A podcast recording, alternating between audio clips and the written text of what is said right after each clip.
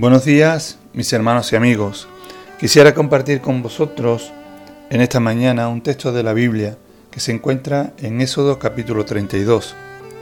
Y dice que viendo el pueblo que Moisés tardaba en descender del monte, se acercaron entonces a Aarón y le dijeron, Levántate, haznos dioses que vayan delante de nosotros, porque a este Moisés, el varón que nos sacó de la tierra de Egipto, no sabemos qué le haya acontecido. Me llamó la atención cuando el pueblo le dice a Aarón que le haga dioses, en plural. Pienso que ellos estaban acostumbrados a Egipto, que tenían muchos dioses. Pero al hacerlo, estaban desconociendo o no prestando atención al mandamiento que habían recibido hacía poco tiempo de parte de Dios, el cual lo encontramos en Éxodo capítulo 20, que decía y que dice, no te harás imagen ni ninguna semejanza de lo que está arriba en el cielo, ni abajo en la tierra, ni en las aguas debajo de la tierra, ni te inclinarás a ellas, ni las honrarás, porque yo soy Jehová tu Dios. Aunque Israel había visto actuar en diferentes ocasiones al Dios invisible, todavía quería a los dioses que le eran familiares, los que podían ver y moldear en cualquier imagen que quisieran, a su antojo, a su manera. ¿Cuánto nos parecemos a ellos? Nuestra tentación más grande sigue siendo querer moldear a Dios a nuestro parecer, para hacer que nos convenga obedecerlo o ignorarlo. ¿Te suena algo lo que te estoy compartiendo?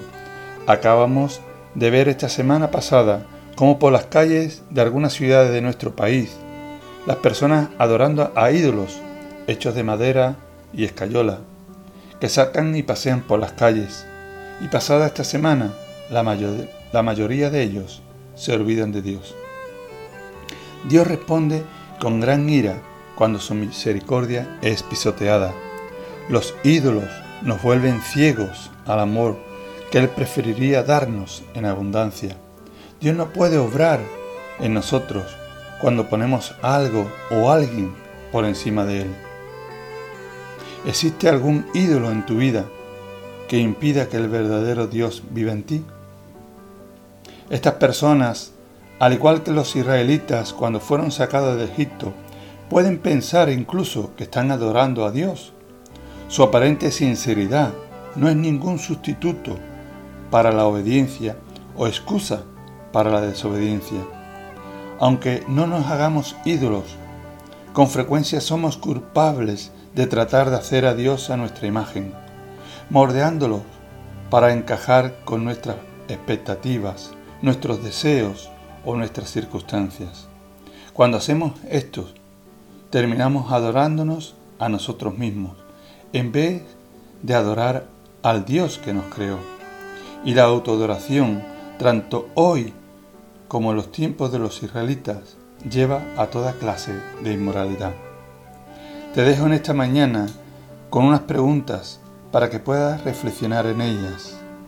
¿Cuál es tu imagen favorita de Dios? ¿Es bíblica? ¿Es adecuada? ¿Necesitas destruirla para poder adorar al Dios inmensamente poderoso que nos liberó de las ataduras del pecado? Que Dios te bendiga grandemente.